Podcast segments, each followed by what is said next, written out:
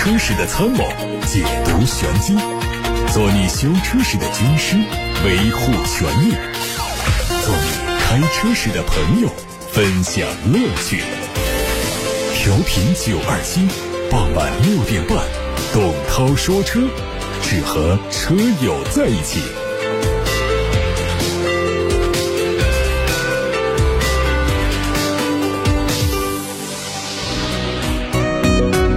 大家下班路上心情可好？这是董涛说车，可以在直播间回答大家的选车用车问题。有问题可以通过董涛说车微信公众号、董涛说车 Pro 微信公众号来发表。首先关注今天的汽车资讯，先看看车圈大佬们对新能源汽车行业的观察和看法。日前，领跑汽车 CEO 朱江明在接受媒体采访时说：“从市场格局看，新能源市场要到2027年才会进入决赛圈，到2030年才会基本稳定。”他认为，今年新能源汽车在中国市场的渗透率可能会达到百分之四十，目前正处在各家企业跑马圈地的重要阶段。如果今年掉队的话，就很危险。同时，他还透露，领跑汽车在今年有可能毛利率转正，新势力车企的集体亏损状态还要持续两年，年销量五十万辆。将会是扭亏为盈的关键节点。朱家明认为，洗牌过后，真正能留下来的新能源车企大概会有十五家左右，而中国企业差不多能占到一半左右。理想汽车 CEO 李想也曾经表示，到二零二五年，新车中。NEV 也就是新能源的占比会达到百分之八十以上，新能源五大常任理事品牌将会诞生。小鹏汽车 CEO 何小鹏也曾经预测，车圈在踢全球的世界杯，面临三十二进八的决赛。从现在开始的一个新的十年里，主流车企会只剩下八个左右。多家媒体报道说，此前宣布在今年三到五月份暂停在中国新车生产的三菱汽车，又计划把停产时间延长到六月份以后。该消息已经获得多位相关人士的证实，恢复生产的具体时间还没有确定。三菱汽车发言人表示，公司正在和当地合作伙伴讨论何时恢复在中国的生产，但对恢复生产的时间。无可奉告。随着中国快速转向电动汽车，导致内燃机汽车的购买量大幅下降。三菱汽车和其他日本汽车制造商在国内市场正遭受新能源汽车的持续冲击。除三菱在2022年同比下降百分之四十九，来到3.36万辆以外呢，2022财年马自达公司在中国的销量也是缩水近半，而日产的销量是下降了百分之二十七。日前，市场调查机构 IDC 咨询最新发布的全球电动汽车产业动态及领先企业的竞争策略研究报告显示，随着汽车行业电动化、网联化、智能化、共享化的发展趋势，全球电动汽车市场正在快速增长。二零二二年，全球电动汽车市场达到了近一千一百万辆，而在供给侧改革、高油价、政府补贴和车企促销的推动下，二零二二年中国电动汽车的市场规模达到了将近七百万辆。二零二二年，全球前三名。的比亚迪、特斯拉和上汽通用五菱占据了百分之三十六的市场份额，而在中国前三名比亚迪、上汽和特斯拉在二零二二年占据了百分之五十三的市场份额。中国电动汽车市场二零二二年前十名的企业，除了特斯拉以百分之十的份额位居第三之外，本土品牌占据了主导的地位。比亚迪 F 品牌第一款车型的内饰被第一次曝光，该品牌内部代号叫做 F，传言可能会命名叫方程豹，代号为 SF 的首款车型在年内会正式推出，估计售价在四十到六十万。从谍照中可以看到，中控台配了三块液晶屏，A 柱位置的摄像头预示着这个车可能还支持面部识别。中控台下方配了类似于机械键盘式的按键，能辨认出这一排机械按键应该可以实现一键启动、差速锁的锁止以及动力切换，并且还看到了大。空间的储物格，在外观方面，方正的车身轮廓营造出硬朗的产品形象。前大灯采用替代的组件，目前还不确定量产之后的前脸模样。问界第十万辆量产车已经在赛力斯两江智慧工厂总装车间下线。从二零二二年三月五号开启车主交付到第十万辆车下线，问界用时十五个月，成为最快达成这个里程碑的新能源品牌。华为智能汽车解决方案。BU CEO 余承东还透露说，问界 M9 将在今年底上市，并对华为不造车给了一个新的解释：华为不单独造车，而是要和赛力斯这样的车企一起造最好的车。与此同时，华为和车企的造车或许也不仅仅是造车。据天眼查 APP 显示，华为技术有限公司已经申请注册了多个问界商标，国际分类涉及到了厨房洁具、省网带。鹏等等，甚至华为还申请注册了多个通界、腾界、宣界、合界等系列商标，国际分类都是运输工具，当前商标状态都在申请当中。奔驰发布了它新的纯电平台，并且预告了旗下的 V Class、威霆、EQV 等车型将在今年夏天陆续迎来改款。值得注意的是，官方还放出了一张全新 V 级的正面照，尺寸巨大的格栅几乎占据到整个前脸。内饰结合流出的谍照，可以看到用了全新设计的方向盘、双联屏和操作车机的触控板。动力上，新款 V 级会增加四十八伏轻混系统，同时还会针对底盘和四驱做舒适化调整，提升它的行驶品质。奔驰官方表示，以商务接待。为主的 V 级和 EQV 将更加注重内饰的质感和后排座椅的舒适性，而威霆系列将会在数字服务和驾驶辅助功能上带来更多升级。小米汽车第一款车型的最新路试照片在网上流传，测试车目前仍然处在重度伪装的阶段，只能看到采用了溜背的设计，并且配备了无框车门。相关内饰早前已经曝光，车内会采用当下新能源市场比较常规的设计，配一块尺寸比较可观的中控屏，还有相对小巧的液晶仪表，方向盘似乎是。是平底。据此前消息，这款车规划了高低两个版本，低配车型计划用四百伏电压平台，搭配的是福迪的磷酸铁锂刀片电池；高配车型估计会用八百伏电压平台，用的是宁德时代的麒麟电池。小米总裁卢维兵在上周表示，造车业务会按照原计划进行，在时间进度上会符合或者是略超预期。今年将按照计划进行东测和下测，估计在明年上半年实现量产。好，大家刚才听到的是汽车资讯，看第一位朋友。的问题，我看中了理想的 L 八，觉得贵了点儿，不知道蓝山是不是跟理想差不多呢？希望能对比一下这两个车。蓝山这个车刚刚才上市，好多人可能还不大知道这个车。这是长城的一个车，长城底下不是有一个魏牌吗？那魏牌一开始还行，做了一点销量，后来这两年呢是情况不大好。那就在这种情形之下推出的新产品的话呢，应该厂家会格外的重视。一个就是价格会定的比较低，事实上它确实比理想 L 八啊低了好几万块钱，然后在分量上要给足。一个是尺寸上，第二个就是在技术上，第三个就是在相关的一些配置上。当然说配置呢，很难跟理想 L 八能够 PK，因为理想 L 八给的配置全是你坐在车厢里面能看到的、能摸到的，什么沙发、彩电。冰箱这几样就是家电产品的这种比较多一点。那么在魏牌上，实际上它车厢的氛围做的也还行，它更多的给到了底盘呢，给到了技术，给到了其他方面一些配置。所以就是理想这个车呢，确实是就对于它三十多万的价格来说呢，我们如果来推敲它的技术投入，还有它的值钱的零部件呢这些配置的话呢，实际上那个价格确实是不便宜的。但是这个车整个形象啊，就是车内的氛围感呢，更多人愿意为它买单，所以它每个月有个大几千上万台的销量，这个也是。是不可改变的事实。我们不管怎么说，它的这个动力系统增程怎么样，就是我们的消费者其实新一茬的消费者进入到新能源汽车时代之后，实际上对于汽车的什么行驶啊、底盘呐、极限呐，还有动力单元的这些技术这方面，其实并不太看重。更多的看重的是这个汽车的形象让不让我认可。这个形象不仅仅指的是它在设计上是长什么样子这个形象，而是说这个品牌、这个人群、整个这个族群的形象。还有就是我开这个车之后，它带给我。哪一些好的感受，这些东西是新一代的车主们会更看重的。哪怕有很多其实是从燃油车这个时代上转过来的，但是仍然确实是它改变了一个时代的人的这个汽车的消费价值观。所以它的这八千台、一万台一个月的销量，就是在这个地方的一个收获，是很成功的。那这个时候我们来看这个传统品牌长城，它做的这个魏牌的蓝山的时候，会看到呢，它能够做到比肩于理想 L 八的这个续航啊，这个动力方面、插混这方面的一些东西，它。同时呢，它也给到了很多居家的那种舒适的印象，也给到了传统车在底盘上的这种追求。所以整个我觉得，就算是一样的价格啊，都是三十三万起的价格的话呢，我说假设啊，那么这个魏牌的蓝山呢，也是我恐怕会更推荐一点的，就是在和理想 L 八放在一块来做对比。理想 L 八是三十三万多起步，而长城的蓝山呢是二十七起步的，而且蓝山五米几的车长啊，我忘记了，反正是比理想要大。实际上，蓝山它对标的两个产品，一个是。理想的 L 八，还有一个就是。吉利家的那个领克零九的插混，也都是。这样的。它在价格体系上呢，比他们都要低，然后在尺寸上比他们都要大，然后在配置上也是。非常的舍得。总之呢，就是。我意思呢，就是。从单纯的我们来分析这个车的话呢，我是。把票是。投给蓝山的。但是。这个蓝山呢，它毕竟是。刚才出来，从刚出来的情况呢，不好判断它后面的走势，不一定。定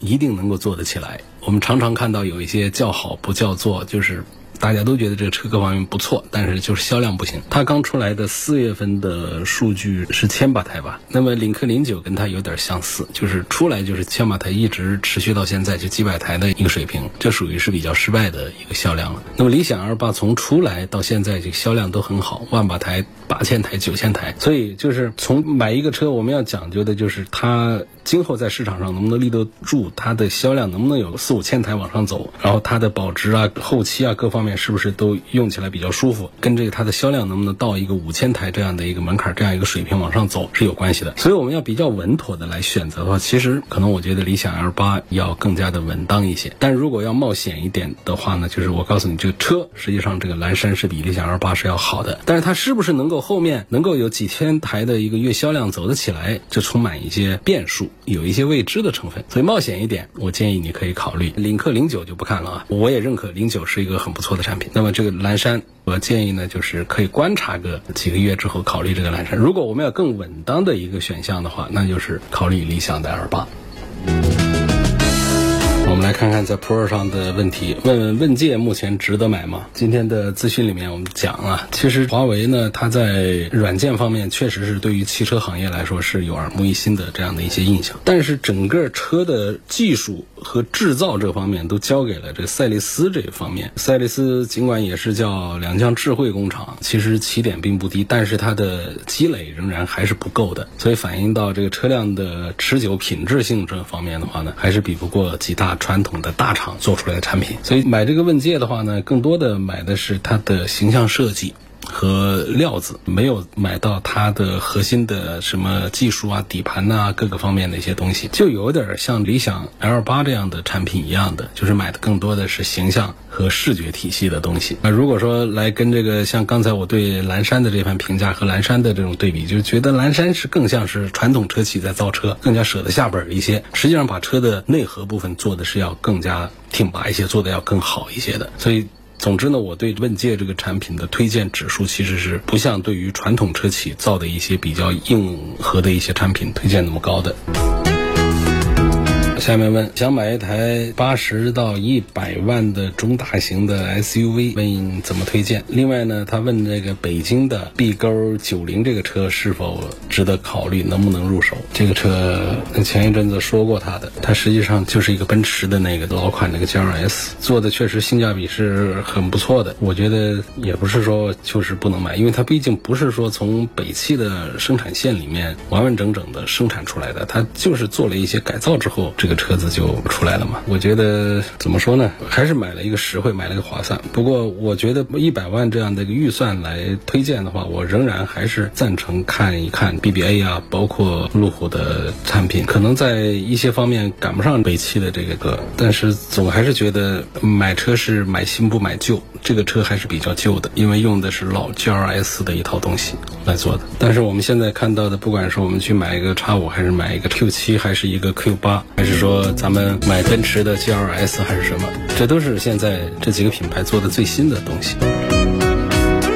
在昨天节目当中呢，有位山西太原的网友跟我们讲了那二手车的一个行业里面的一个故事，就讲一个二手的捷豹的 XEL 这车呢。出现了一个保险索赔二十万的一个情况，但是呢，二手车商呢没有告诉我们的消费者，这消费者呢把车买了，问这个事儿合理不合理，是不是二手车贩隐瞒了车辆的真实的情况？从具体的这个细节来看的话呢，因为二手车贩子已经告诉这位车主换过安全气囊、换过前脸、换过大灯、换过什么什么，就是已经告诉了你这个车换过哪些部件，基本上把这个车损的一些情况已经说清楚了。但是至于说保险公，司是赔了多少钱？是怎样的？上一次保险涉及到的经济的数字是多少？那么二手车商呢？他。不知是不知情呢，还是不愿意说呢？他反正就是隐瞒了。那么就这个案子，我来说它的合理性的时候，其实我觉得这个关键点就在于说什么呢？在于说是什么价格来成交的？就是你如果这样一个全损车，它的实际的残值只值个三五万的一个车，你愣是把它卖成了一个没有这样的大车祸全损的一个二十万这样的一个水平的话，那么这就是在欺诈、欺骗了，隐瞒了对这个购买的人不利的一些真相，并且导致我们购买方将来要遭受一些经济损失。这个事儿我。觉得那就可以跟他研究研究、理论理论。但如果说他卖的就是一个全损之后的一个大修之后的一个事故车的一个价钱，就是个三五万块钱，他只是他给你指出了哪些地方全都换过了，哪哪个地方都坏了、都撞了的，告诉你车祸了，告诉你换了哪个部件，他只是没告诉你说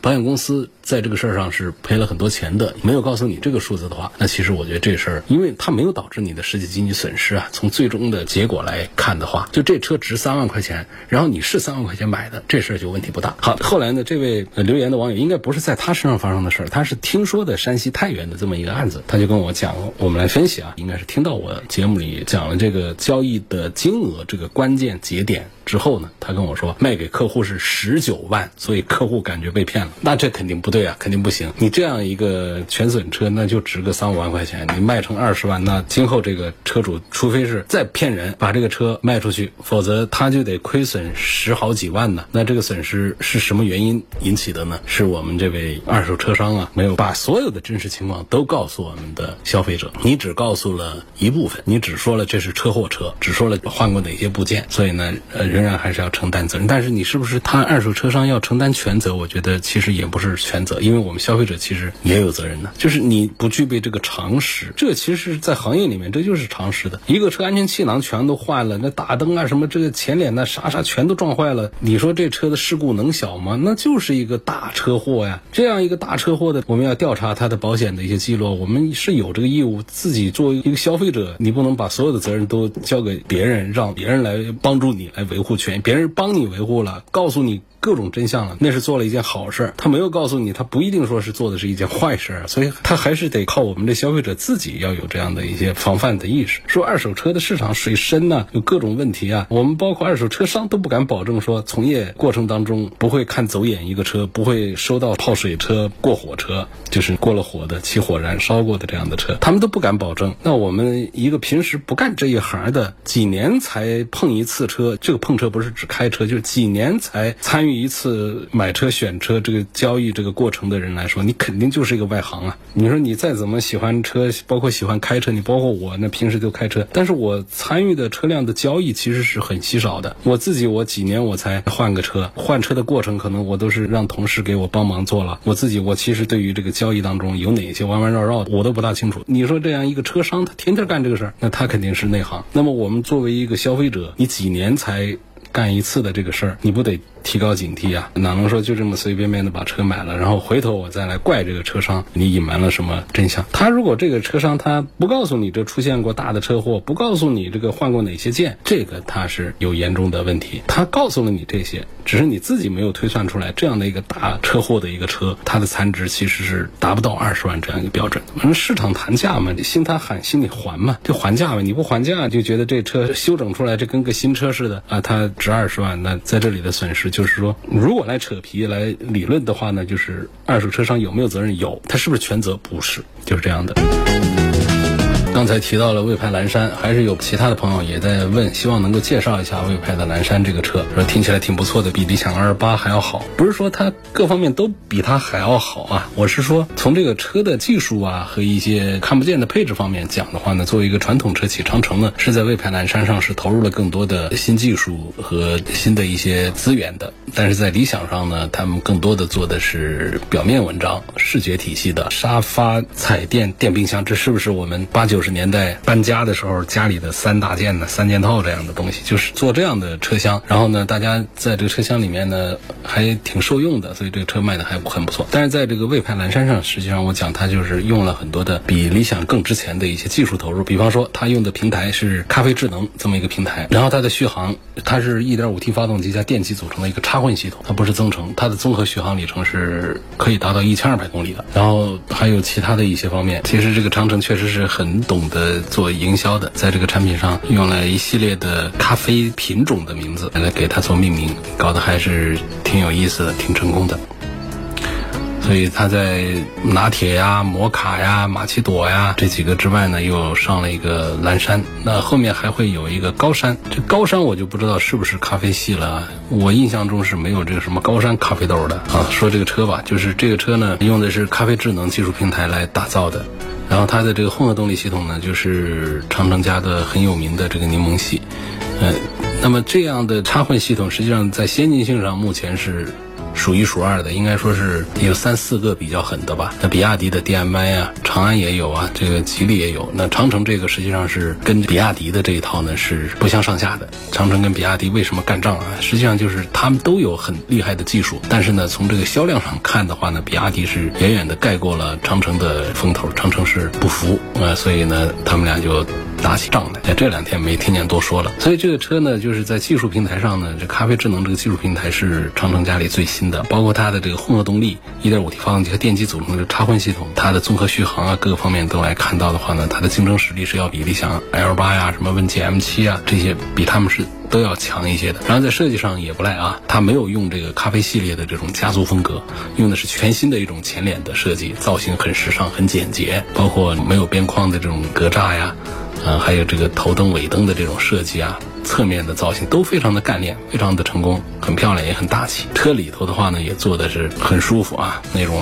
特别大的十二点三英寸的全液晶仪表，再加上更大的二十七英寸的这种四 K 的显示屏，组成一个一体式的娱乐屏，内置的咖啡 OS 二车机系统。也都是非常的强大的。总体上讲，就是这个车，我们单看数字也好，一千二百公里的续航，再加上长城系在魏牌一直以来在这个底盘调教方面的这个功率各方面来讲的话呢，都还是很强大的一个产品。所以我支持可以观望这个车几个月，因为刚出来，我们看个小半年，这车的销量如果一直往上走的话，一千、两千、三千往上走的话，这个车是可以考虑入手。如果说它一直是埋在一个一千台左右的话呢，在一个车企里面是活不长的。因为过去的 VV 几啊什么的，干个一段时间之后，它就不能做了嘛，那就得停下来。所以往后看个几个月，看它的走势，如果再往上的话，这车就可以考虑买。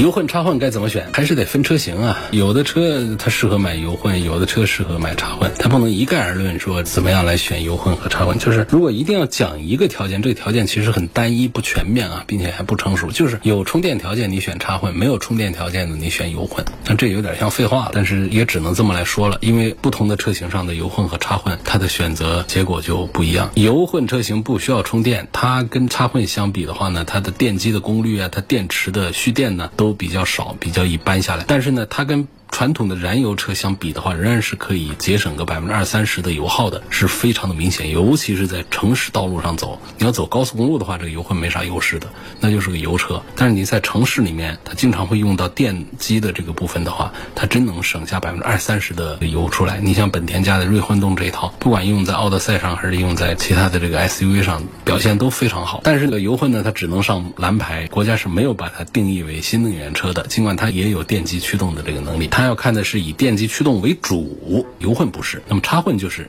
可以做到以电机驱动为主，以电车这种功能为主的。那么这样的把它看作新能源车是可以上绿牌的。插混它需要充电，有电的时候先用电，没电了也可以加油。换句话说，短途当电车开，长途当油车开。就在纯电车的基础上呢，解决了长途旅行当中续航和充电的问题。你在政策上它的优势，刚才讲就是享受补贴、挂绿牌、不限行等等。所以就是我说那句话，家里有车位有充。充电条件的咱选插混，那没有车位的就选油混，这是一句管总的话，并不全面，还要具体到车型上。有的车型上是比较适合来买油混，比方说像本田的，我刚才讲的像奥德赛这样的车上都很适合买它的油混的。有个网友说：“我听你节目好长时间了，很喜欢。下班时间经常听，听不到就上班时间用微信听你的回放。经常听你讲，有的车呢有驾驶乐趣，操控好，底盘好，可以详细说一下体现在哪些方面吗？如果去四 S 店去试驾，可以感觉出来吗？驾驶乐趣这个词，它代表的意义其实它是一个动态的一个概念，嗯，或者说它是一个因人而异的一个概念。就是首先你是要有经验，经验本身它还原到一个数据。轴上来说的话，它实际上就是讲有参照物。那参照物就是一个经验，就是你本身你平时是不开车的人，你随便拿来一个车，可能你都有驾驶乐趣，因为你的参照物是走路和骑自行车和骑摩托车。但如果说你开过了一台车之后，你对那台车不满意，再来一台车，各个方面更合你意，那么这个参照物出现之后，你的驾驶乐趣就开始诞生了。但是呢，你下一步又换了一个车之后呢，比你的第二台车更有意思了，那么你再回到第二台车上去。你还说驾驶乐趣吗？没了，因为它是相对论对比说的，它是一个动态的，它不是一定的，它是一个对比出的一个感受。另外就是因人而异，就是有的人他标准高一些，有的人标准低些，有的人倾向于舒适，有的人倾向于动感，所以它各不相同。如果说以我董涛这个人他开车驾驶乐趣的这个标准是什么，就按我说的话，因为一个车的驾控的话，它就三个方面。给你带来吗？你要笼统讲，它是一个底盘和动力的体系。如果讲到我们的操作层面的话，就是转向、刹车和油门。那油门就是表示我们的动力方面的感受啊，动力要强，强在哪里？强在线性，然后又迅猛，你不能太柔头。然后刹车，刹车要灵，但是这个灵它也要讲，就是刹车的过程是线性的，它不是在前段那种刹的让人晕车，也不是到后段才刹的刹得住，它不是这样，它的前后段掌握的很好。当然这也是每个人的脚感不同，或者是需要熟悉的过程。然后再转向，但是这个转向呢，实际上也带来了底盘悬挂这方面的一起印象，这都属于这个底盘体系的。就是转向它不能太轻，路感要很清晰，你能够感受到路面上它的起伏、路面的附着力的各种状态、车身的现在动态的表现，都通过这个方向和前轮能够传递给我们。这是一个转向的这个感觉，不要太轻，重一点，然后有回馈、有反馈，地面的路感强烈。然后就是悬挂，悬挂的路感也要很强，然后它的支撑性要比较好，因为像驾驶乐趣更多的还是不是。直线有什么乐趣，而是说转弯有乐趣？那么如果一定要在硬和软当中挑一个的话，可能硬的乐趣要比软要更高一些。今天就到这儿，感谢大家收听和参与每天晚上六点半到七点半直播的董涛说车。错过收听的，欢迎通董涛说车的全媒体平台收听往期节目的重播音频。我们广泛的入驻在微信公众号、微博、蜻蜓、喜马拉雅、九头鸟车架号、一车号、微信小程序梧桐车话，还有抖音等等平台上，找到董涛说车就可以找到我。